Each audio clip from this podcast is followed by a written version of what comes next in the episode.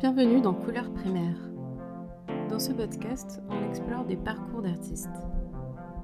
Pour moi, un ou une artiste, c'est avant tout une personne qui ressent le besoin de faire de l'art, quelle que soit sa forme. Pour d'autres, c'est un mot pompeux ou un qualificatif qu'elles et ils ne se sentent pas légitimes à employer.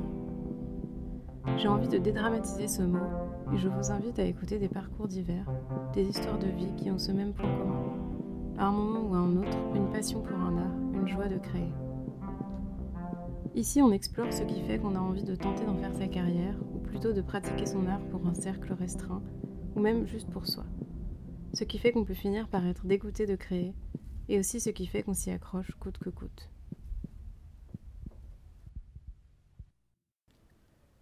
Pour ce septième épisode, mon invité est Zoé Fréché-Sarro. Zoé est comédienne, autrice et circassienne. Au cours de cet entretien, nous avons discuté de son enfance dans une famille où l'art tenait une place importante, de ses années d'études à Paris et des bonheurs qu'elle tire de ses différentes pratiques artistiques. Elle m'a parlé de son rapport à la création qu'elle ne conçoit pas comme linéaire, de son amour pour la littérature, de ses projets d'écriture et de son rapport au corps et à la féminité qui a évolué à travers le cirque. Elle m'a également raconté les expériences de racisme et de sexisme auxquelles elle a fait face au cours de sa vie professionnelle et m'a dit son opinion sur la place des hommes racisés dans cette lutte. J'espère que cet épisode vous plaira. Bonne écoute. Bienvenue Zoé. Merci. Ma première question, c'est qu'est-ce qui t'a amené à t'intéresser à l'art? Euh, Alors je pense que ce que j'ai euh, aimé en premier, ça doit être le dessin, parce que je dessinais beaucoup quand j'étais petite. Je dessinais sur euh, les nappes des restaurants, sur mes carnets, sur tout ce qui en fait pouvait supporter un, un crayon ou un stylo. Et la lecture, je lisais beaucoup. Et du coup, j'écrivais des histoires un petit peu, euh, pas, pas des grosses histoires, hein. j'écrivais des, des, petites pages comme ça de temps en temps. Et que je coloriais, je faisais des, des petites BD, surtout, quand j'étais plus au collège là. Euh, voilà, c'était la première chose qui, qui m'a plu, je pense. Et euh, après, pour tout ce qui est plus visuel, je pense que c'est l'opéra. J'ai un souvenir vraiment d'avoir vu l'opéra jeune en fait et d'avoir adoré parce que ça, ça mêlait déjà bah, plusieurs, enfin, j'ai pas eu cette réflexion à l'époque, mais ça mêlait déjà plusieurs styles en fait de, enfin, de courant d'art. Il y avait de la musique, certes, il y avait aussi du chant, il y avait des super beaux costumes, il y avait parfois de la danse, euh, du théâtre, enfin du théâtre, moi, c'est du jeu de l'opéra, donc c'est pas vraiment du théâtre en soi, mais, euh, mais je pense que l'opéra, ça m'a beaucoup marqué. Et euh, le rapport à l'art dans ta famille, c'était comment? Du coup, tu y avais accès facilement? Alors oui, moi j'ai grandi d'abord avec ma mère, mhm. qui, qui a été danseuse classique et qui a été photographe à un moment. Donc euh, à la maison, il y avait toujours beaucoup de, bouquins, il y avait beaucoup de sorties. On allait souvent au théâtre, on allait souvent au cinéma, on allait voir de la danse, on allait voir du cirque. Enfin, très, très jeune, j'ai eu ça. Et il y avait également de la musique, ça, couvrait pas mal de domaines en fait. Euh, donc euh, j'avais une, mère qui a toujours tenu à m'emmener très petite voir des spectacles. Je me, je me rappelle qu'on allait voir du théâtre, il y avait un de ses amis sur scène, parce qu'elle avait pas mal d'amis comédiens. Et, euh, et, en fait, il y a eu un coup de, de feu. Il y a eu une personne dans la salle qui a pensé vraiment que le type était mort et c'était moi en fait. J'avais genre 5 ans et je disais, mais le monsieur il est mort Et tu vois le, le cadavre du mec qui commence à, à, rire en fait sur scène. Et je, je crois que c'est mon premier souvenir de, de théâtre. Et, euh, ouais. Donc ça c'est pour ma mère. Après, mon, mon, père biologique, lui, il est euh, saxophoniste. Donc même si on n'est pas toujours beaucoup en rapport, bah, c'est quand même une personne qui jouait dans le métro parisien quand il était jeune, qui faisait sa croûte comme ça, qui, a été intermittent, qui a été au RSA, qui a été en vadrouille. Donc euh, euh, c'est aussi une... Euh, c'est vraiment le musicose de, ma famille, je dirais. c'est pas le domaine le plus expérimenté. Enfin, pour ma part, je ne chante pas, je joue pas d'instrument. Donc ça, c'est vraiment le côté musical de la famille. Et après, mon beau-père, il est maquilleur.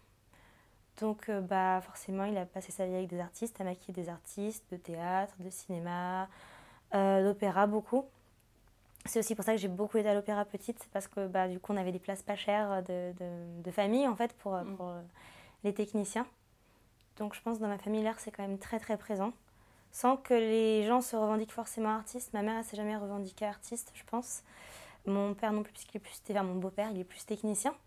Mais c'est quand même des gens qui ont toujours intégré ça dans, dans un quotidien en fait. C'est jamais genre on va voir quelque chose, c'est exceptionnel, c'est normal d'aller au cinéma, c'est normal d'écouter de la musique, c'est normal de danser ensemble, c'est normal de, de, complimenter les dessins et de demander aux enfants autour de faire plus de dessins. Ou...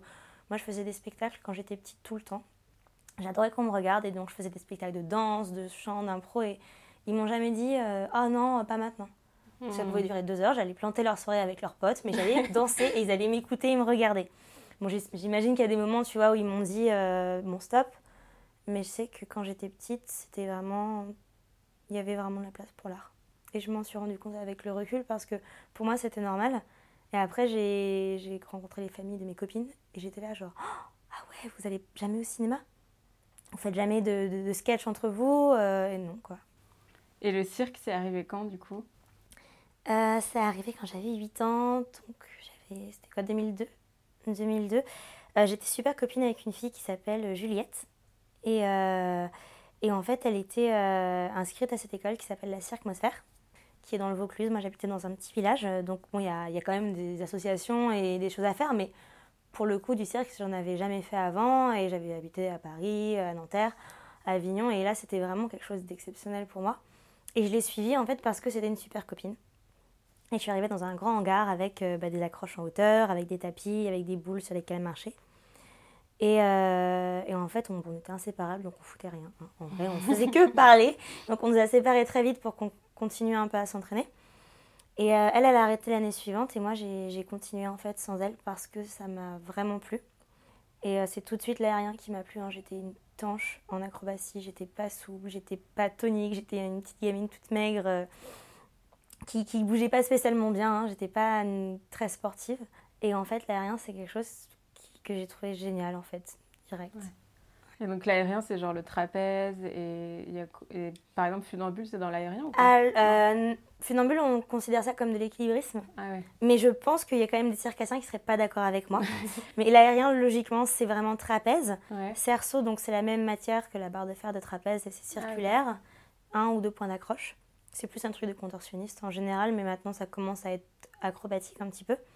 Il y a le tissu, qui est très connu, où tu as deux brins de tissu et tu grimpes et ça accroché à un point fixe et c'est assez haut. Il y a la corde lisse qui est le même principe que le tissu, c'est un trait. Moi, c'est ma spé depuis quelques années. Euh, enfin, je, fais tous les aériens, mais c'est vraiment, je fais plus de tissu et de corde lisse. Donc la corde, ouais, c'est juste un trait que tu dessines avec un point d'accroche qui touche le sol. Et ensuite, tu as aussi la corde volante qui est de la même matière que, le, que la corde lisse, sauf que ça fait un V en fait. C'est accroché en deux extrémités, ça fait un V. Et c'est un agrès ballant où vraiment tu donnes de la vitesse et tu donnes un rythme. C'est quand même considéré comme de l'acrobatie, mais aérienne. Ok. Et tu as aussi le trapèze volant et ballant, c'est encore des dérivés du trapèze. Et euh, voilà, enfin, le trapèze catch où tu te lances, quelqu'un te rattrape. Et je, pense qu'on pourrait encore ajouter quelques nouveaux agrès dedans, mais ce serait très ouais. bien. et, euh, et, du coup, euh, je me demandais, le théâtre, quand est-ce que c'est arrivé? Parce que je crois que quand on s'est rencontrés, il me semble que tu faisais que du cirque, non? Euh, j'étais en école de théâtre, mais ah, euh, euh, c'est arrivé. En, fait, c'est arrivé à l'année de mon bac, donc c'était 2011. moi, je devais partir faire de la traduction. Mon but, c'était d'aller en hippocagne et après de faire de la traduction d'œuvres littéraires. Je ne Je voulais mhm. pas du tout faire de l'oral, mais vraiment de l'écrit. Et au moment de faire mon post-bac, je sais pas, il y a un truc dans mon cerveau qui a, qui a changé. J'ai dit non, moi, je, ne veux pas du tout. c'était une angoisse pour moi. J'ai dit à ma mère, je veux pas du tout aller en, en prépa, je veux pas aller à la fac, ça m'intéresse plus. Et à l'époque, je voulais vraiment euh, intégrer le Crazy Horse. Et j'étais trop petite en fait. Mais ça, je m'en suis rendu compte après, parce qu'il y avait vraiment des critères de taille spécifiques. Et donc pendant des mois, j'ai fait de l'assouplissement, du gainage et tout. Et puis j'ai regardé ici de nouveau. Et en fait, les critères de taille avaient changé en quelques mois. Et ah. j'étais 3 cm au-dessous. Puis bon, il fallait avoir euh, tel écart entre les tétons, entre le nombril et le pubis. Et j'étais pas du tout gueulée comme ça. En fait, j'étais pas du tout sur le standard. Mais déjà, il y avait ce côté de faire quelque chose d'artistique, de me servir du ciel, je voulais pas arrêter en fait. Et je me suis dit, moi, ce qui m'a toujours plu, c'est la mise en scène. J'aimais bien, moi j'aimais inventer des histoires et je pense que c'est mes parents qui ont dû me guider en fait. Je pense que c'est eux euh, qui ont dû me dire, mais Zoé, tu sais, toi tu aimes écrire, tu aimes inventer des histoires, tu as une super imagination, pourquoi pas faire, euh, créer des spectacles en fait. Et je m'étais dit, je voudrais aller en école de théâtre pour euh, avoir une base de comédienne mais aussi de, de, mise en scène, pour ensuite créer des spectacles où il y aurait du cirque et du théâtre en fait réunis. Donc ça, ça a été l'idée de base. Et j'ai cherché des écoles un petit peu euh, sur Paris. Je voulais absolument aller sur Paris. J'en avais marre d'être en Provence. du coup, c'était en Provence J'étais en Provence dans le 84 et j'étais au lycée à Aix-en-Provence. Et j'en avais vraiment marre. Parce que bon, c'est quand même une petite ville euh, très bourgeoise. Alors c'est hyper mignon, c'est hyper sympa, mais ça fait un peu carte postale. Et, euh, et, j'ai des phases comme ça dans ma vie où j'en ai juste marre de là où je suis, où je, romps plein d'amitié, je me casse. Et c'était un peu une phase comme ça, où les gens autour de moi m'intéressaient plus trop, où j'avais pas envie de faire quelque chose extrêmement dans les clous euh, par rapport à ce qui était proposé en tout cas. Et euh, j'avais envie de, retourner à Paris vu que j'y suis née, j'ai grandi les premières années de ma vie. Je pense que je voulais une ville qui bouge, où il y a énormément de monde, énormément de d'opportunités en fait euh, et, que tu puisses passer une journée en croisant des gens que tu n'as jamais vus, ce qui était très rare à Aix par exemple, et c'était encore plus rare dans mon village. Et du coup, j'ai cherché des écoles sur Paris. Euh, il, y avait des, donc, il y avait des conservateurs d'arrondissement, mais il fallait passer des auditions, en fait, il fallait préparer des auditions avec des répliques, que moi, j'avais pas du coup. Et il euh, fallait enfin, passer les auditions début septembre, je crois. Et moi, tout l'été, je faisais le service chez mes parents, en fait, qui avaient un restaurant.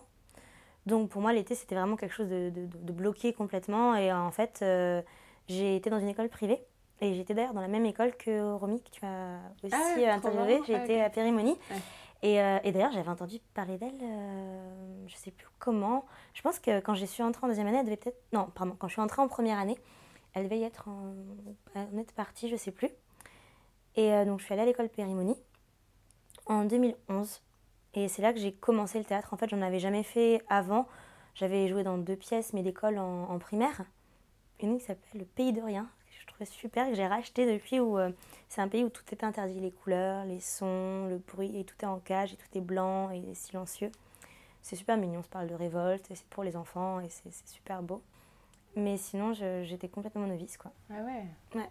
Et du coup, ça s'est passé comment, euh, ce début c'était facile pour toi Ça t'est venu naturellement de jouer ou... Alors jouer, c'était pas un problème. Être sur scène, ça me dérangeait pas. Par contre, j'avais des problèmes d'articulation et je parle toujours euh, assez vite, je mange beaucoup mes mots. Donc moi, plutôt, j'avais vraiment des, un travail technique à faire en fait, qui, euh, qui ne m'était pas venu à l'esprit. Moi, j'étais là, genre j'aime des livres, des livres, des pièces, j'aime des textes, je vais les interpréter. Et j'ai dû me rendre compte que déjà, tu peux pas tout interpréter quand tu arrives à 17 ans quelque part, parce que tu n'as pas le bagage émotionnel, tu n'as pas le vécu, tu n'as pas la voix, tu n'as pas la prestance. Et ce qui était dur, ouais, c'était plus les, horaires, euh, euh, les... se lever tôt, être rigoureuse. Moi, c'est ça qui a été dur pour moi. Après, être sur scène et jouer un texte qui me tient vraiment à cœur et qui m'intéresse, ça pas c'était facile pour moi de trouver du texte, de trouver la motivation, d'avoir envie de... Même j'aimais bien étudier la pièce en entier, puis choisir un moment précis. J'adorais voilà, choisir des, des scènes quand on on nous choisi des scènes de telle auteur ou telle période. Je trouvais ça trop bien.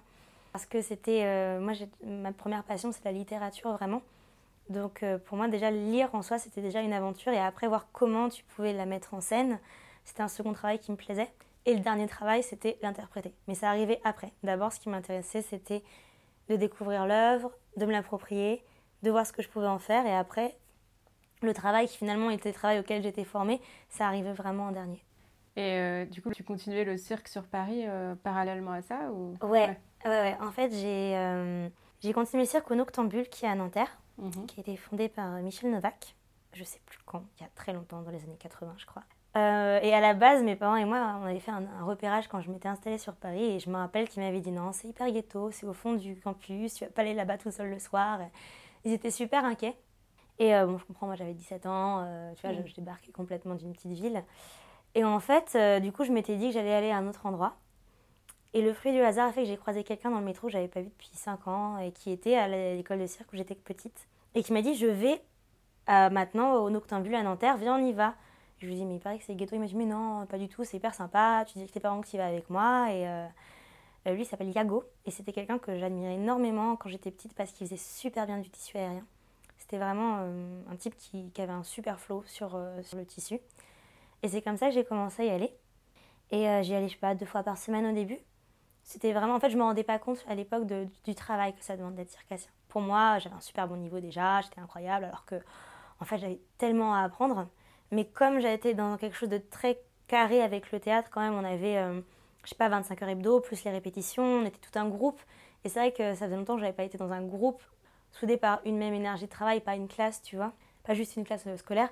Et du coup, c'est vrai que ça me prenait beaucoup de temps parce que bah, c'était hyper nouveau, j'avais envie de tout faire comme rôle, euh, j'avais toujours une pièce, toujours, toujours quelque chose à apprendre ou à même aller voir des potes euh, répéter, leur donner ton avis, tu vois. Et du coup, c'est vrai que je faisais un peu la part belle pendant mes deux premières années, je pense, à Paris, au théâtre. Et le cirque, j'y allais un petit peu, et j'y suis allée de plus en plus souvent, en fait, par la Mhm. suite. Ok. Et l'école de théâtre, ça a duré combien de temps? Alors, logiquement, ça a duré trois ans. Ouais. Euh, moi, j'y suis restée deux années. Et euh, à la fin de la seconde année, moi, déjà, j'étais pas du tout régulière. Moi, franchement, j'étais un peu un bordel. Je passais mon temps à faire la teuf. Je dormais jamais chez moi. Et du coup, j'ai pas du tout travaillé ma scène finale. Et en plus, je m'ennuyais un peu. Donc, en fait, quand tu prends quelqu'un qui aime sortir et qui est un peu feignante de base, et qui, en plus, est dans un contexte où elle commence à s'ennuyer, c'est sûr que j'ai pas du tout donné de, de place, on va dire, à, à cet examen final. Et donc, j'ai été recalée. Et en même temps, j'avais pris la décision de tenter une autre école. Donc, ça, finalement, j'ai été très, très vexée. Surtout que j'étais une des rares recalées de tous mes potes, donc j'étais vexée comme un pou. Mais du coup, j'ai passé un autre, euh, un autre concours, j'ai passé à Nières. Et j'ai été sélectionnée au premier tour et recalée au second. Et finalement, j'ai passé un autre concours encore et j'ai fini aux Enfants Terribles, qui est une école qui était à l'époque vers Télégraphe, qui était aussi une école privée. Et j'ai commencé en deuxième année là-bas. Sauf que là, j'ai arrêté très vite au premier trimestre parce qu'en fait, euh, le cirque a pris plus de place dans ma vie à ce moment-là. Et j'étais dans une telle énergie, en fait. C'était vraiment, euh, je ne saurais pas comment dire, mais c'est devenu vraiment ma raison d'être. Cet endroit à Paris, enfin à Nanterre, j'y allais tous les jours. J'y allais euh, maintenant, à ce moment-là, j'y allais vraiment tous les jours de la semaine. Je passais mon temps là-bas, je faisais la fête là-bas, je dormais parfois là-bas. J'aidais en bénévolat dès euh, qu'on pouvait. Et c'était tellement nouveau comme, comme engagement, en fait, je dirais, que ça me prenait toute la place. Le reste me semblait moins excitant que ma nouvelle classe, bah, elle n'avait pas cette espèce de soif euh, de, de création comme il y avait au cirque, il n'y avait pas cette implication, et c'est normal parce que c'était des gens en école qui avaient autre chose à faire à côté, alors que le cirque, c'était souvent des gens qui déjà en vivaient, en fait, et donc euh, c'était vraiment plus pro, plus adulte, c'était des gens plus vieux. Donc c'est vrai qu'il y avait une, euh, une émulation là-bas qui m'a fait décrocher complètement du théâtre, en fait, et je, suis- je suis partie, Hmm. et j'ai fait que du cirque. Ok.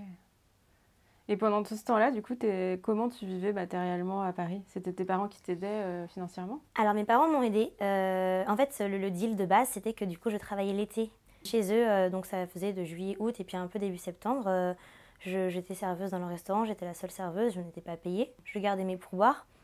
Tu as le droit de faire travailler tes enfants à partir de 16 ans. Moi, j'avais 17, 18 et je crois que j'ai fait aussi la saison, j'avais 19 ans.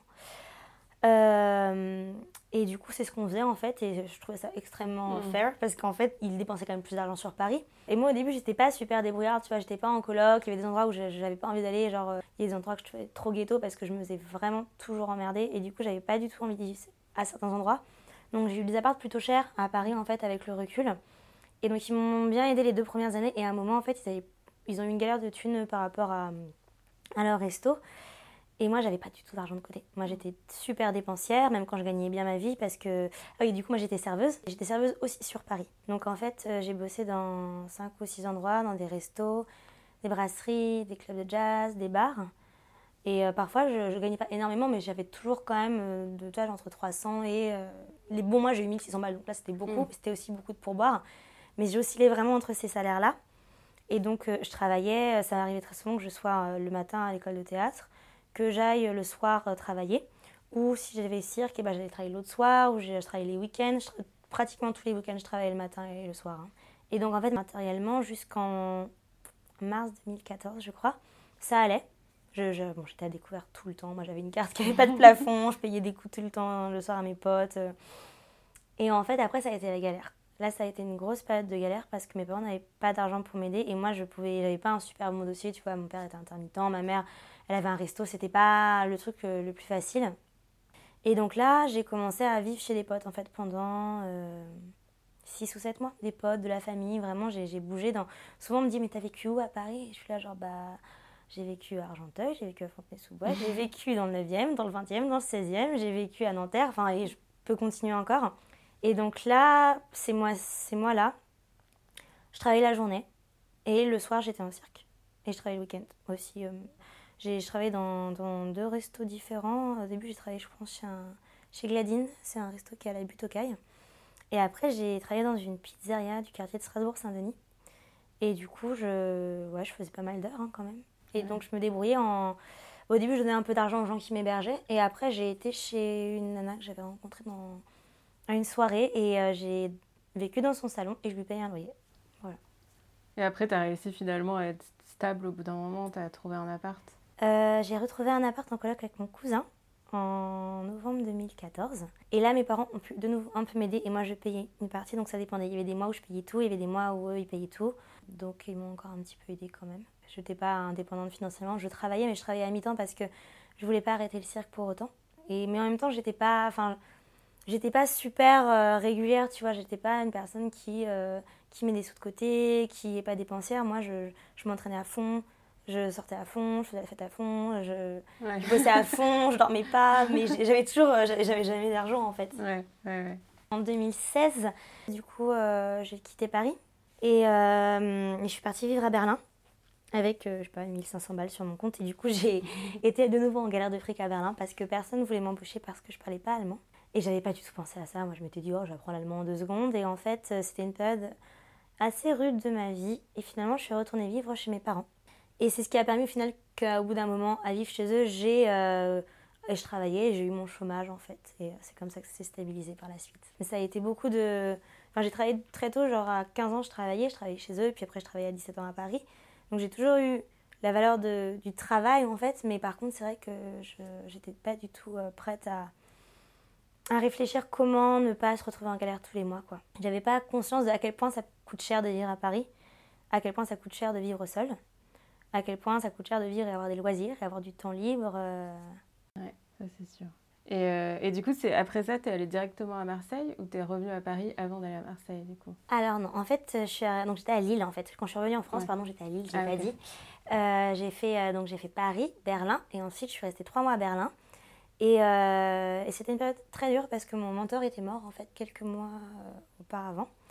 Et, et, du coup, ce qui me retenait vraiment à Paris, c'était vraiment ce lieu de cirque où j'avais énormément d'amis, de gens qui étaient comme des piliers familiaux. Euh, et, quand il est mort, c'est vrai que bah, on s'est beaucoup retrouvé à être un peu désœuvrés. Alors après, il y, a des gens qui ont repris le lieu et qui sont super, bien sûr. Hein.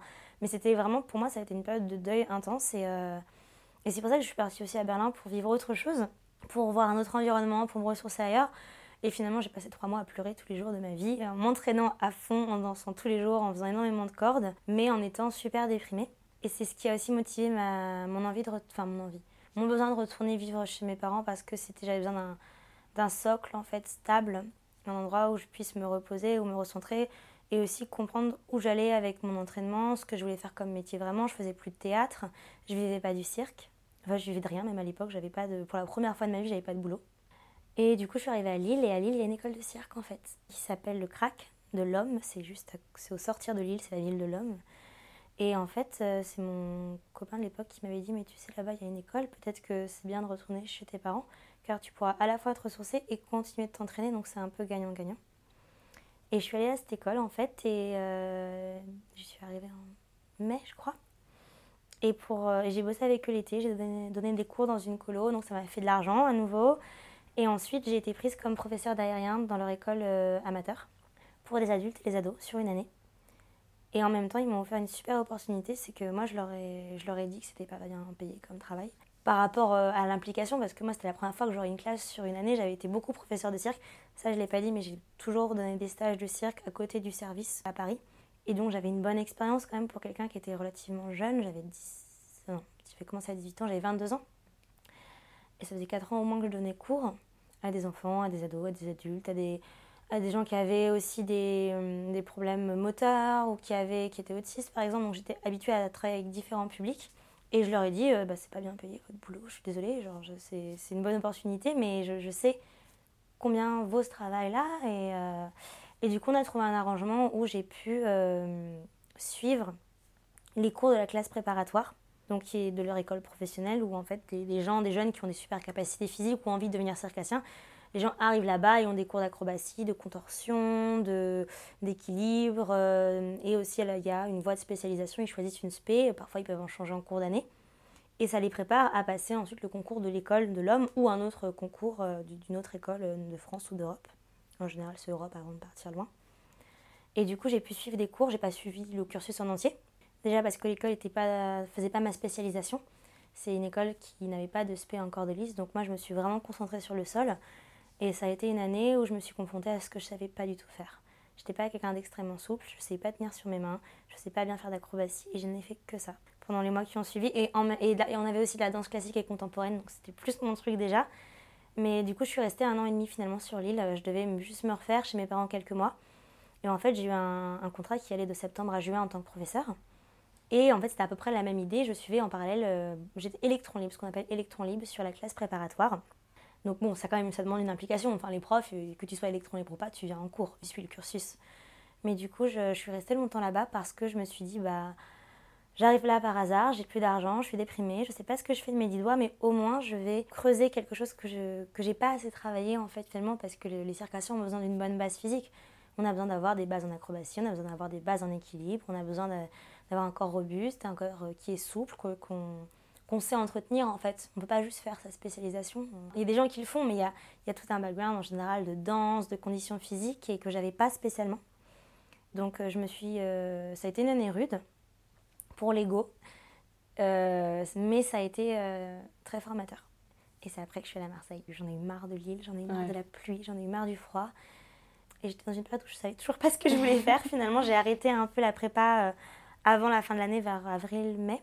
Et j'ai fini mon, travail en tant que professeur. Et, et je me suis dit, bon, qu'est-ce que tu vas faire de ta vie? Et entre-temps, j'avais repris l'écriture en rencontrant quelqu'un, un type dans un bar, Nathan, qui est un ami à moi, et qui avait ce look de dandy super cliché, de mec qui doit sûrement lire euh, du Sartre euh, à une table de café en ayant l'air déprimé. Il, avait, il entretenait ce truc et je me suis dit, oh, toi, tu fais du théâtre. et ça me manquait tellement. Alors que le théâtre a quand même la part belle hein, à Lille. Hein. Il y a quand même le théâtre du Nord, il y a une école, euh, je crois qu'il y a un CFA. Enfin, c'est quand même quelque chose qui est vivant. Mais moi, j'étais tellement avec des circassiens qui, tous les jours, en mode conditions physiques, on ne, on ne scie pas, on ne vrille pas, on est solide. J'avais un peu envie de gens un peu plus. Enfin, qui laissent passer une part de sensibilité avant le corps. Euh, et, j'ai vu ce type et je lui ai dit Toi, tu fais du théâtre. Et on a commencé à parler. Moi, j'étais serveuse derrière mon bar et lui, il était client. Et on est devenus amis comme ça. Et il organisait un atelier d'écriture.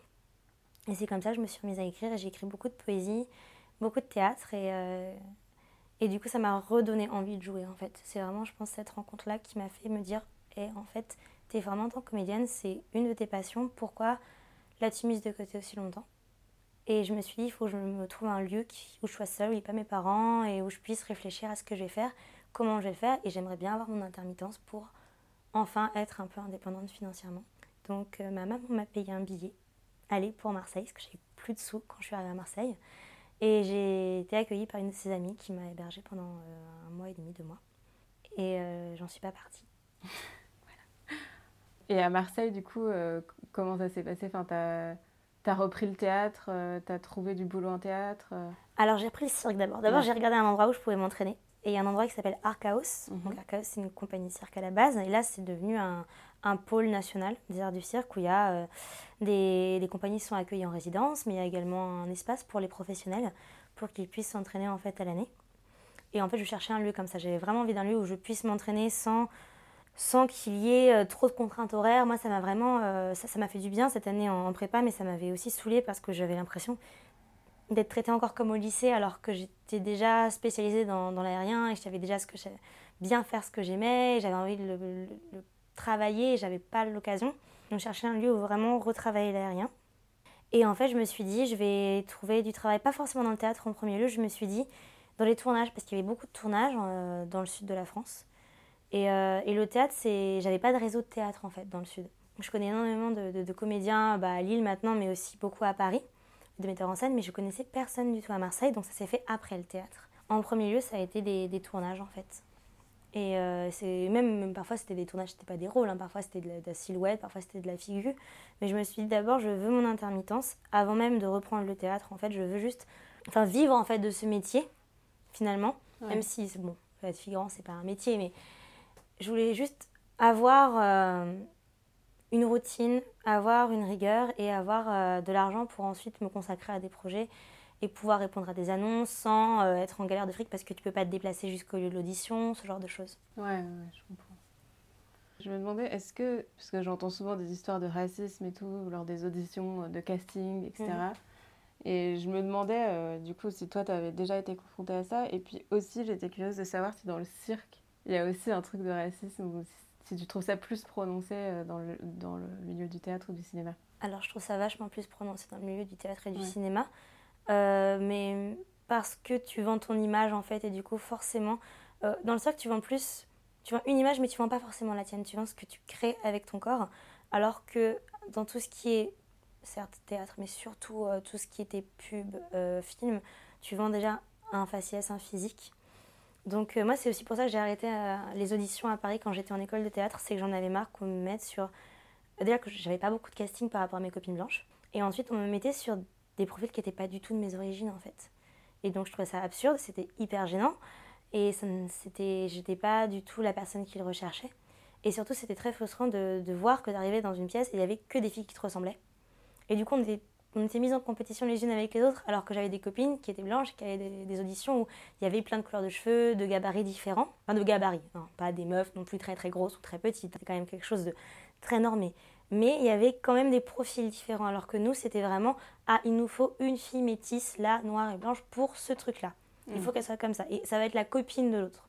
Et euh, en tant je pense que femme métisse claire, ça a été moins pire que si je pense j'avais été noire. Parce que déjà, on me faisait pas trop de réflexion sur mes cheveux.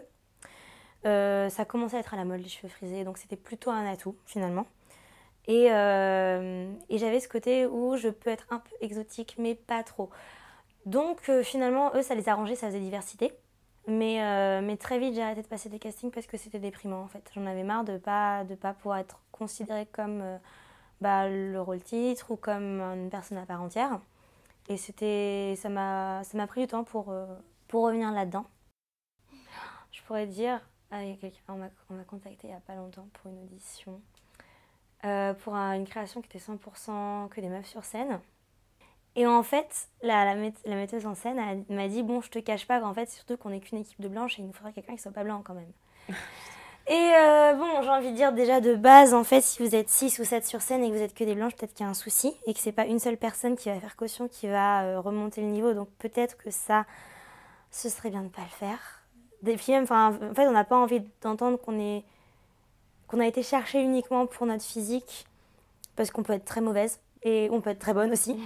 Et on n'a peut-être pas envie d'entendre. Euh, je préfère entendre j'ai adapté ce classique-là, je ne vois pas pourquoi quelqu'un de non blanc le jouerait pas. Ok, ouais, je suis d'accord. Ou euh, juste mes auditions sont ouvertes à toutes les personnes et c'est la personne que je vais trouver la meilleure qui va pouvoir prendre le rôle.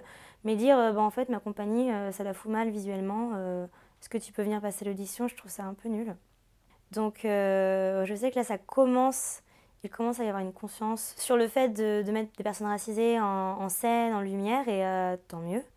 Après, euh, voilà, une prise de conscience, ça, s'accompagne toujours aussi d'une démarche extrêmement hypocrite pour se rassurer. Et, euh, et je pense qu'en fait, au-delà de ça, au-delà, d'engager des personnes racisées, c'est surtout demande-toi pourquoi dans ta créa, dans les personnes auxquelles tu penses de base, il n'y a que des personnes blanches, et peut-être que juste ton cercle n'est pas assez élargi. Et, moi-même, en fait, je, je, suis sur un projet de, long, métrage avec une amie. C'est moi qui écris le scénario et c'est elle qui euh, dirigerait le, long métrage euh, qui s'appelle Oudia Ponti. Et, euh, Oudia et moi, on, a vraiment voulu créer ce projet à la base parce qu'on trouvait que ça manquait de rôles intéressants et pas clichés pour des personnes racisées. Surtout elle, étant maghrébine, bah, on lui propose que des rôles de terroristes, elle n'en peut plus. Et, et en fait, on s'est rendu compte que nous-mêmes, on ne connaissait pas autant de personnes racisées que de personnes blanches dans le domaine du théâtre. Et on s'est dit, même nous, même nous, on galère. Donc en fait, forcément, quand tu es une personne blanche, j'imagine que, tu n'as pas conscience des, tenants et aboutissants racistes, peut-être que tu fais pas autant attention. Mais je pense que la réflexion, elle vient avant le casting. Elle vient dans ta démarche créatrice, dans les gens que tu veux prendre pour la prod, les gens que tu veux prendre pour l'écriture, euh, même dans la façon dont tu visualises, euh, quand tu dessines euh, les personnes, là voilà, c'est pas le moment où tu fais un casting où tu dis oh mince, il me manque une personne qui soit pas blanche.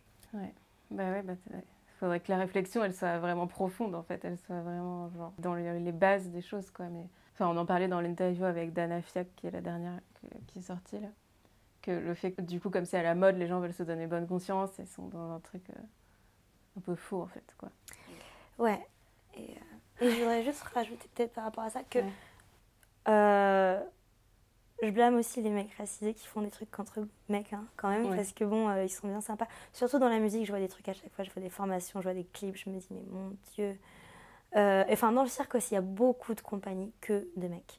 Et ça choque jamais, en fait, et, et je peux comprendre que tu as envie de monter une compagnie avec tes potes, mais il y a énormément de formations 100% masculines, et même des gens, qui, des mecs qui sont racisés, qui disent, ah, on a fait ce film-là, on a fait ça, et tu vois le nombre de meufs à l'affiche, et tu dis, hé Et puis tu dis, mais pourquoi l'intérêt amoureux du mec noir, c'est forcément une meuf blanche et blonde aussi? Et, et, je trouve que du coup, moi, euh, dans, dans, ma démarche de, de, création, tu vois, euh, pour l'instant, je suis plus en tant qu'interprète. J'ai mis tout ce qui est des projets d'écriture de côté parce que j'ai pas les fonds, j'ai pas le temps. Mais je me suis dit, mais moi, je veux bosser en priorité avec des meufs qui sont racisées, en fait. Je... Parce que c'est celles qui galèrent le plus pour les castings, celles qui sont mises sans cesse en compétition les unes avec les autres. Et, euh, et c'est celles qui, même avec des types qui sont engagés dans la lutte antiraciste, vont se retrouver sur le carreau, en fait. Et je vois passer énormément de castings en ce moment, c'est trop la mode de l'histoire d'amour entre un mec racisé, n'importe quelle origine, et une meuf blanche. Et, bon, je sais que c'est pas forcément produit par des mecs noirs hein, ou par des mecs euh, arabes, c'est vrai, je sais que c'est produit par des personnes blanches en général. Mais le truc, c'est que si même les, les, gars qui sont racisés font ce genre de bail, c'est un cercle vicieux, on s'en sort pas, eux s'en sortiront. Mais du coup, tu dis toutes les femmes qui n'ont pas euh, de ressources en fait en tant que comédienne, en tant que circassienne, en tant que danseuse. La danse, ça commence à se diversifier, je trouve. Après, c'est pas mon milieu euh, de travail, mais je vois quand même des, des créations, je me dis, ah, il y a plein de meufs et elles sont racisées et ça fait plaisir. Mais, euh, mais je pense que c'est un double problème de genre et de race quand même. Je, je, moi, je suis, je suis plus engagée dans, de base dans les luttes féministes et de toute façon, moi, j'ai toujours dit le genre avant la race et ça, c'est pas quelque chose qui met tout le monde d'accord. Ça, c'est mon point de vue et ma bataille à moi. Et je trouve que, en fait, ça se vérifie parfois ou dans tout ce qui est les agressions, les trucs comme ça, mais ça se vérifie aussi dans la solidarité dans le travail et qui te donne l'opportunité de bosser en fait. Et je trouve que c'est pas souvent des mecs. Et c'est pas souvent des mecs racisés non plus. Donc c'est souvent des meufs. Et des meufs racisées particulièrement parce qu'elles, elles t'appellent pas pour que tu fasses une caution en fait dans leur euh, projet. Donc euh, voilà, c'est un truc qui me tient à cœur quand même, même si j'ai énormément de potes qui sont principalement blanches. Euh, artistes en tout cas, bah, c'est quand même un, un, projet de bosser avec plus des, des copines euh, ou des meufs que je connais pas mais qui sont racisées avant d'ouvrir un, un, autre champ aux autres personnes. Ouais. Alors que le cirque. Non, je dirais que s'il y avait des. des... Alors, j'ai pas beaucoup bossé dans le cirque non plus. Ça aussi, c'est que j'ai plus bossé en tant que comédienne. Mais moi, j'ai pas vécu de racisme ni avec les gens avec qui je m'entraînais, ni avec les gens qui me formaient. Euh, je pense que s'il y avait du racisme, c'était des choses qui étaient dans les comportements dits privés entre les gens, en fait. Tu vois, ça, c'est bien sûr. Mais euh, sinon, si, une fois. Une fois, il cherchait quelqu'un pour faire euh, une traversée de fil pour une pub. Et bon, c'est pas ma discipline, mais je savais le faire. Et c'est quelqu'un qui m'a donné le tuyau. Et en fait, elle est revenue vraiment en me disant Je suis trop désolée, mais en fait, ils veulent une meuf blanche, absolument. Donc, ils ont dit Ton profil, c'est même pas la peine. Et en même temps, on est tellement habitué qu'on on, on, on, met même pas le mot racisme au début, on se dit juste ah bah c'est comme ça, mais en fait si c'est complètement raciste. Et c'est juste que tu es tellement habitué à avoir moins d'opportunités qu'au final, tant que c'est pas une attaque frontale, souvent tu passes l'éponge dessus. C'est avec le recul et plus d'années qu'on en parle avec des copines qui sont justement racisées et on se dit ça c'est pas normal. Et on se dit mais en fait on a, on a galéré beaucoup plus que d'autres personnes qui étaient talentueuses certes mais pas plus que nous. Euh, pour le cirque, je dirais que ce que moi j'aimais bien, enfin ce que j'aime avec ce monde, c'est qu'en fait, tu peux être très jolie selon les normes en, vigueur, tu peux être euh, mince, tu peux être ceci, là. Ce, que, ce qui importe, c'est ce que tu sais faire.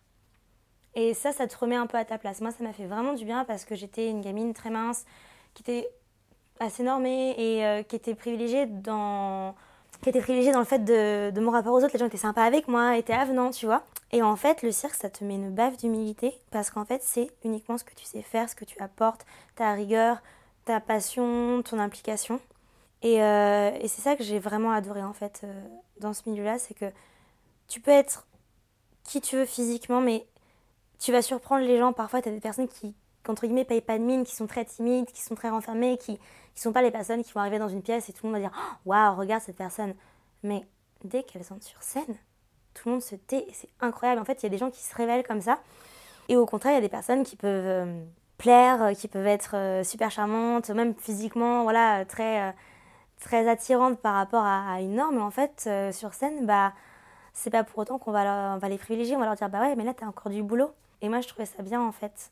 Je trouvais ça bien et je pense que du coup, quelle que soit ta couleur de peau, ce qui, ce qui était. bon, il y a toujours des racistes partout, hein, mais je pense vraiment ce qui était toujours mis en premier, c'était ta capacité à écouter, à évoluer et à vraiment euh, t'inscrire dans une démarche de travail en fait. Ouais, ça doit être aussi intéressant du point de vue du genre, je me dis, parce qu'en tant que meuf, t'es tellement socialisée à devoir être jolie, machin et tout. Et là, c'est juste ta capacité physique, quoi, en fait, qui est, qui est mise en valeur. C'est super bien. Moi, ça m'a fait beaucoup de bien. Ça m'a fait beaucoup de bien parce que j'ai grandi dans une famille où l'apparence est très importante. Donc, j'étais très maquillée, très féminine. Après, je suis quand même quelqu'un toujours très féminine avec des gros guillemets, hein, mais j'avais beaucoup, voilà, je, je, faisais passer mon temps à faire maison. J'avais jamais euh, d'ongles sans vernis. J'étais toujours en talons, en petite jupe et tout. Et c'est vrai que ça m'a donné un chill vestimentaire où je sortais en leggings et en vieille Doc Martens et en pull et je m'en foutais parce que je venais de beaucoup travailler, de me dépenser et, et je pensais plus à la tête que j'avais mais à tout ce que j'avais fait, tout ce que j'avais encore à faire, comment me reposer. Donc ça m'a permis d'avoir un recul quand même sur euh, mon apparence, sur ce que tu... sur euh, Moi je sortais pas pas coiffée. Genre je suis jamais sortie pas coiffée de chez moi pratiquement de ma vie et c'est un truc où j'ai un peu laissé couler ça. Après, je trouve que le versant négatif, c'est que quand t'es une meuf qui est très féminine, eh ben, on va partir du principe que t'es une, une cagole qui sait pas faire mm. quoi que ce soit de ses dix doigts. Moi, c'est vrai que souvent on partait du principe que j'étais pas bonne en fait dans ce que je faisais parce que j'étais trop princesse. Et il y a un peu ce truc où les meufs doivent montrer un peu pas de blanche, enfin montrer qu'elles sont badass pour être respectées. Et moi, j'aimerais bien juste qu'on respecte tout le monde sans avoir à montrer que t'es une super circassienne. Quand bien même euh, techniquement tu aurais beaucoup d'efforts à faire ou tu ferais des projets pas hyper aboutis, bah c'est pas pour autant que t'es pas une personne qui est digne de, respect. Et donc, euh, il n'y a pas ce truc chez les mecs, on leur dit pas. Il y a, y a, quand même y a un peu ce truc de compétition entre beaucoup de trucs de. Quand même, c'est assez macho hein, encore le cirque, comme beaucoup de milieux. Mais euh, moi, c'est vrai que par moments, j'avais l'impression que c'était euh, les meufs badass, pas maquillées, super sportives contre les princesses. Et j'étais là, genre, non, en fait, j'aime toutes les meufs et je, suis inspirée par cette meuf-là qui se maquille pas et qui est en jogging et qui fait un truc super physique et musculaire. Mais je vais être aussi inspirée par cette meuf qui a décidé de faire un numéro de cerceau contorsion en rési et body en fait. Et parce que en fait le travail derrière il est quand même hyper euh, dense et euh, il y a une implication et c'est vrai que par un moment il y avait un peu de, de, gros slut shaming et de, de dénigrement de tout ce qui était très féminin et donc je trouvais que c'était un peu le versant négatif où moi ce que j'aurais aimé c'était aucune euh, pression ni d'un côté ni de l'autre. Mais ça avait quand même mais tu te réappropries ton corps quand même. Moi je suis passée d'un corps joli à un corps utile. Alors après, il y a aussi un versant négatif dans cette idée de corps utile. Hein. Le corps a pas forcément à être utile pour être euh, important. Mais quand même, c'est hyper agréable de te dire euh, mon corps change, prend du muscle. Il y avait des robes que j'arrivais plus à fermer, c'est sur les côtés parce que tu as trop de, dorsaux. Et tu dis ouais, mais j'arrive à faire des choses qui m'ont toujours fait rêver, qui font rêver d'autres personnes, qui m'inspirent, qui me font du bien. Et, euh, mon corps, il n'est pas juste beau à être regardé, mais il est aussi. Il est capable de se dépasser, de se repousser dans ses limites, de, de se contorsionner dans des formes qui sont pas forcément dites comme esthétiques. Et en fait, les circassiennes, elles ont quand même un corps, euh, beaucoup. Hein, le, corps est très différent d'une discipline à l'autre. Mais il y a ce truc, moi, je les repère dans la rue, tu vois, les circassiennes. Et, c'est pas des corps qui sont frêles, c'est pas des corps qui sont toujours très minces, c'est pas des corps où il n'y a pas de muscles, c'est pas des corps où tu as une forme de sablier. Et du coup, c'est agréable de voir des, des, gonzes avec des dos super larges, avec des grosses cuisses, avec des mains calleuses, parce que tu vois une, autre représentation du corps des femmes. Et aussi, il y a beaucoup de, types euh, qui sont hyper efféminés aussi, euh, enfin efféminés, c'est pas le terme, qui cherchent un art efféminé, qui cherchent quelque chose de délicat, de gracile en fait. Il y a une recherche du gracile chez certains circassiens qui est super belle. Du coup, c'est, tu, vois, tu vois qu'il y a quelque chose de très queer en fait finalement dans la manière dont tu te présentes sur scène, même si c'est pas revendiqué comme tel. Mais selon les recherches et les spectacles, tu vois un corps que tu as mis dans une case et en fait qui s'en sort direct dès, dès l'entrée sur scène en fait. Ça, c'est très beau. Ah. Euh, et tu écris sur quel thème en général? Euh, Alors du coup, moi, ce qui m'intéresse le plus dans l'aspect euh, de la vie humaine, c'est le langage. C'est le langage qui soit écrit, qui soit corporel, qui soit parlé. C'est vraiment quelque chose qui m'obsède depuis toute petite. Déjà parce que moi, je suis vraiment plus très intello, très penchée sur l'écriture. Je, m'exprime mieux à l'écrit qu'à l'oral. Et, en fait, je pense que j'ai cherché à avec le cirque à rétablir un petit peu ça, à essayer de m'exprimer aussi bien corporellement que qu'à l'écrit. Et euh, avec le théâtre bah, aussi bien m'exprimer à l'oral qu'à l'écrit. Et du coup euh, ce qui m'intéresse c'est euh, par exemple l'incompréhension avec un même langage parlé. Comment des personnes qui parlent la même langue arrivent à avoir des niveaux de langage tellement différents des façons d'aborder le langage qui ne se rencontrent pas. Donc ce que j'aime bien là j'ai j'ai écrit une petite forme qui s'appelait sourde oreille et en fait, c'est tout un, processus où des, personnages qui sont attablés à une table, un café de village, euh, euh se parlent, mais n'arrivent pas du tout à amener euh, à l'autre l'idée qu'ils ont en tête. En fait, ça prend énormément de temps. Et c'est souvent des, des, thèmes comme ça qui reviennent de euh, on se comprend pas, on parle la même langue, il y a un truc qui va pas. Ou de la façon dont le langage est un pouvoir politique aussi. Comment, quand on prive quelqu'un de parole, et priver quelqu'un de parole, ça peut soit l'empêcher de parler de manière concrète, littérale, soit ne pas lui donner sa place en fait. Et, euh, et ça, c'est ce qui m'intéresse le plus, c'est vraiment la place donnée à la parole de l'autre et qui prend la parole, comment. Et donc ça va être un travail vraiment sur le littéraire, sur... Euh, comment on arrive à, modeler euh, une phrase qui montre que cette personne prend énormément de place, comparé à une phrase, comment tu fais une phrase timorée, comment tu fais une phrase très puissante, et comment tu arrives avec euh, trois mots à montrer quelle est la place sociale de ce personnage dans cette pièce? Et euh, par exemple, j'ai un personnage, Karl, dans Sourd qui, qui est très rêveur en fait, qui parle très peu et qui, qui est toujours en train de dire Oh, ah bon? Et qui se laisse beaucoup influencer par, par Jules, ça c'est qui est le personnage qui parle le plus, forcément. C'est un type, il parle énormément, alors que Lou et Marguerite parlent beaucoup moins, par exemple. Et Karl, dès qu'il est seul, il parle des torrents, en fait, mots, parce qu'il a enfin la place sur... Euh, il a la scène, pour lui, il a enfin la place de s'exprimer correctement sans qu'on le coupe, sans qu'on essaye de, l'emmener quelque part. Donc moi, j'aime bien ce genre de travail. Et euh, j'ai travaillé sur euh, une pièce, donc là, c'est en, pause, hein, ce projet, avec toujours mon ami Woudia Ponti. Où là j'ai écrit une pièce que pour des femmes. Et du coup, le, casting qu'on a fait, c'est que des femmes racisées, on a dit, c'est ouvert à personne d'autre. Tout profil, on s'en fiche. Mais où, en gros, euh, ça, ça se passe dans une dystopie où la parole est complètement contrôlée. Le débit, en fait, le nombre de mots. Et en fait, dans, dans les faits, on n'impose pas aux gens un, nombre de mots impartis par jour. Mais il y a des gens qui ont une parole qui n'atteint jamais le grand public il y a des, gens qui ont une parole qui est sans cesse euh, remise en, question. Et du coup, en fait, bah, je me suis dit comment on arrive à transposer ça de manière absurde et, concrète? Bah, Quelqu'un à qui on donne par jour 50 mots. C'est rien, 50 mots euh, par jour, je crois qu'on on peut en balancer jusqu'à 10 000, 12 000, je crois, par jour. Enfin, ça dépend des gens, évidemment. Mais du coup, moi, je me suis vraiment attelée à travailler sur euh, comment on arrive à détourner une censure, comment des gens arrivent à vraiment faire passer leurs idées quand, bah là, c'est des femmes, comment elles arrivent à faire passer leurs idées quand elles ont très peu de mots finalement pour, euh, pour s'exprimer. Mais aussi comment le fait d'avoir aussi peu de mots pendant des années te modèle en fait et, et t'ostracise de beaucoup de personnes. Et, au final, bah, c'est complètement politique et féministe hein, parce que ça ressemble énormément à ce qu'on vit, à, à quel point on peut s'exprimer en tant que femme ou personne non binaire et personne t'écoute alors qu'un type va arriver, un type 6, va arriver et dire un truc et tout le monde va dire oh, c'est vrai. Moi, ça m'est arrivé un nombre de fois incalculable dans ma vie et je crois que c'est ce qui me frustre le plus, hormis ce qui est vraiment violent, mais dans le sexisme, ce qui me frustre le plus, c'est qu'on part du principe que je suis bête, qu'on doit m'expliquer quelque chose et qu'on m'explique quelque chose que je sais déjà. Et euh, je crois que c'est vraiment à la, base de tout ce qui me saoule le plus. Je supporte pas. Donc en fait, ça se retrouve dans l'écrit où il y a des personnes qui supportent pas qu'on leur coupe la parole, supportent pas qu'on parle à leur place, qui prennent ou qui supportent pas juste qu'on parle avec leur, qui disent aux gens mais taisez-vous, je veux un instant de silence, un instant de répit parce qu'en fait vos mots ne sont pas les miens, vos, mots ne, ne, comprennent pas les miens et, euh, et, vous me prenez trop d'espace dans ma tête en fait. Voilà. Et, euh, et là je suis sur un projet d'écriture de cordes où là mhm. ce serait un solo de cordes et il y aurait forcément énormément de texte parce que moi j'aime beaucoup le texte. Je voulais faire quelque chose sur, euh, sur la création en elle-même, en fait, quelque chose d'autobiographique sur les processus de création dans le cirque. Qu'est-ce que ça change sur ton corps, justement, sur ton rapport à ton corps, sur ta vision de ton corps.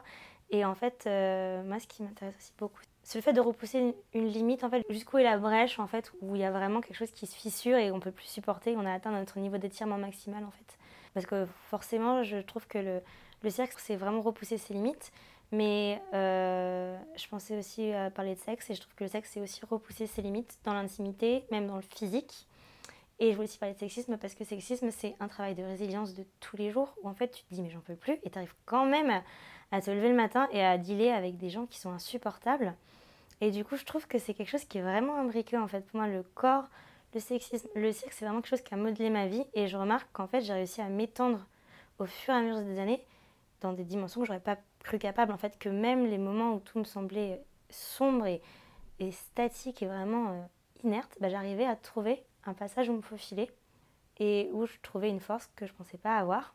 Et du coup, ça m'intéresse vraiment de, travailler sur ça sans glorifier la résilience parce que je trouve que c'est pas à glorifier le fait de souffrir et d'être capable d'endurer, mais plus comment on arrive à, euh, soit à dépasser quelque chose, soit à le mettre de côté, soit à le combattre euh, frontalement pour finalement trouver une. Enfin, même l'évolution en tant qu'adulte, tu vois, l'évolution en tant qu'artiste et adulte qui est conjointe, tu te retrouves avec une personne que tu n'aurais jamais imaginé être il y a 5 ans et tu te dis, mais en fait, je me suis étendue, je suis allée vers quelque chose qui était inimaginable, que j'aurais pas forcément espéré ou pensé.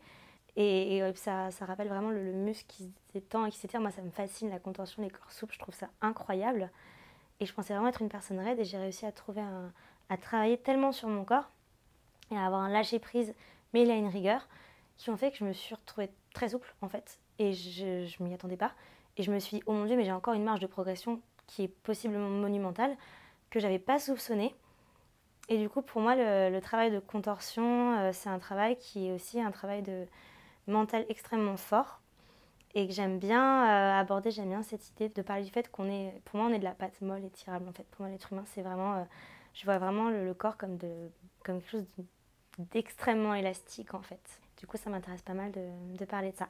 Cool. Ok. et du coup, quand est-ce que tu as gagné ton intermittence au final? Le 8 novembre 2019. ça a été long et laborieux, mais ça... j'ai commencé en 2018 à faire des cachets plus. Ouais. Enfin, en fin 2017, je suis arrivée à Marseille. J'ai fait quelques cachets. Mais euh, j'ai pris surtout du temps pour euh, être un peu seule. Je sortais beaucoup, j'avais beaucoup d'interactions avant.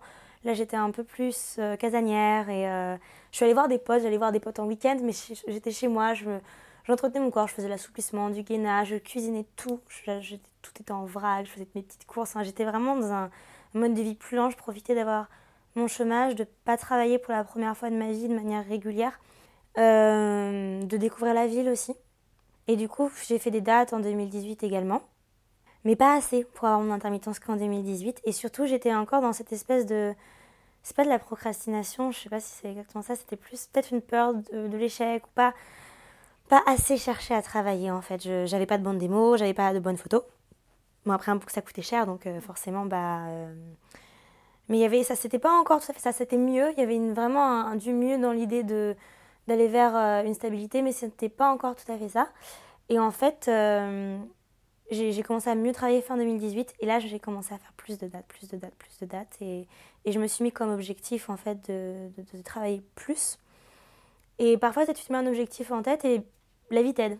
Et moi, je pense que c'est un peu ce qui s'est passé parce que il manquait quand même pas mal de cachets en août 2019. Et en fait, en septembre et octobre, j'ai fait la moitié de mon intermittence. il manquait la moitié et j'ai fait ma moitié en deux mois. Ce qui a été intense, mais ce qui a été génial. Et, euh, et en fait, euh, à partir de ce moment-là, j'ai eu du boulot régulièrement. Et même là, c'est le Covid et j'ai du boulot régulièrement. Et je sais pas comment ça se fait. Et je suis contente. Et je me dis, bon, bah, tant que ça dure, c'est cool. Et euh, ouais, je, je, me suis mis des objectifs vraiment, en fait, et j'ai réussi à m'y tenir. Alors et j'ai remarqué que moi, quand je fais ça en général, quand je cherchais un boulot alimentaire, je me disais, il faut que j'en trouve un. Je suis allée dans le premier bar, j'en trouvais un, je savais pas comment je faisais, mais j'avais ce truc. alors que quand je pouvais passer six mois à vraiment vivoter et pas faire grand chose. Et à partir du moment où j'ai eu mon intermittence, j'ai eu du boulot, je me suis dit, je veux retourner à jouer du théâtre. J'ai eu des contrats en théâtre. Je me suis dit, je veux me remettre à faire du cirque. J'ai refait du cirque. Avant, je faisais beaucoup, beaucoup. J'ai fait ma première intermittence qu'avec de l'image. J'ai fait euh, pas du tout théâtre, pas du tout cirque. Et là, cette année, je fais que du théâtre et du cirque. c'est super. C'est, ouais, c'est super. C'est vraiment. Bah, ça me tenait à cœur de pas, enfin, de pas avoir travaillé autant pour rien. Et, et je sais qu'il y a des gens, tu vois, qui, qui, sortent d'école et qui bossent direct, et qui, qui ont la niaque et qui ont de la chance également. Euh, j'ai été entourée de gens qui ont énormément de chance et aussi qui ont énormément la niaque. J'ai eu les deux vraiment versants et après un mélange des deux, forcément, il y a des gens qui ont trimé, qui ont qui bossent depuis des années, qui vraiment ont fait un, travail de même de, se vendre en fait en tant que comédien, comédienne exceptionnel. Et moi je me suis dit bon, je vais m'inspirer de ça et je vais essayer de d'écrire des objectifs concrets, de choses que j'ai vraiment envie de faire et, euh, et tant pis si moi il m'a fallu des années entre ma formation et mes premiers cachets. Finalement ça m'a ça m'a permis d'écrire énormément, ça m'a permis de, voir des spectacles, de voir du monde, de juste de réfléchir et, euh, et maintenant bah, j'ai du taf et c'est cool. Et c'est du qui me plaît en plus. Chouette. Euh, je trouve qu'on nous incite vraiment à être super productif, à toujours montrer ce qu'on qu'on fait et toujours créer. Et en fait, moi, je trouve ça super simple de parfois rien faire. Ou de parfois ne pas être capable de faire et en fait se dire c'est pas grave, c'est pas le moment, c'est pas perdu en soi. Je... C'est pas parce qu'on n'a pas un premier rôle euh, dans un long métrage avant ses 25 ans qu'on est raté, c'est pas parce qu'on ne crée pas un spectacle de cirque avant ses 30 ans qu'on est raté. Enfin, y a un peu ce truc où, de toute façon, c'est le travail, c'est quelque chose qui ne dépend pas de nous, en fait, les propositions ne dépendent pas de nous. Et même pendant une audition, tu peux être au top. Il y aura peut-être une personne qui va mieux correspondre que toi. Donc moi, ce que je trouve important, c'est de voir comment tu entretiens ton, ton vocabulaire, comment toi tu te nourris, parce que le travail d'un artiste ou d'une artiste, c'est toute ta vie, en fait, finalement. Enfin, moi, pour moi, c'est quelque chose qui est dans qui est ancré dans une durée, enfin c'est un truc que j'ai envie de faire toute ma vie, que ce soit de la mise en scène, que ce soit de l'image, que ce soit de la voix. là, il n'y a pas longtemps, j'ai commencé à faire euh, à, me former pour faire tout ce qui est doublage, voix off.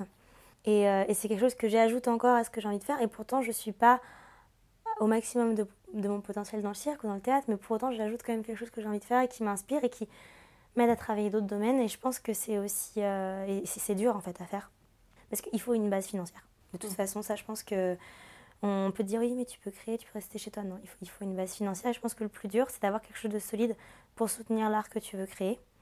Et quelque chose de solide, ça peut être du travail alimentaire d'artiste, mais qui t'intéresse pas forcément, mais qui t'aide à payer tes factures pour ensuite te concentrer sur le reste.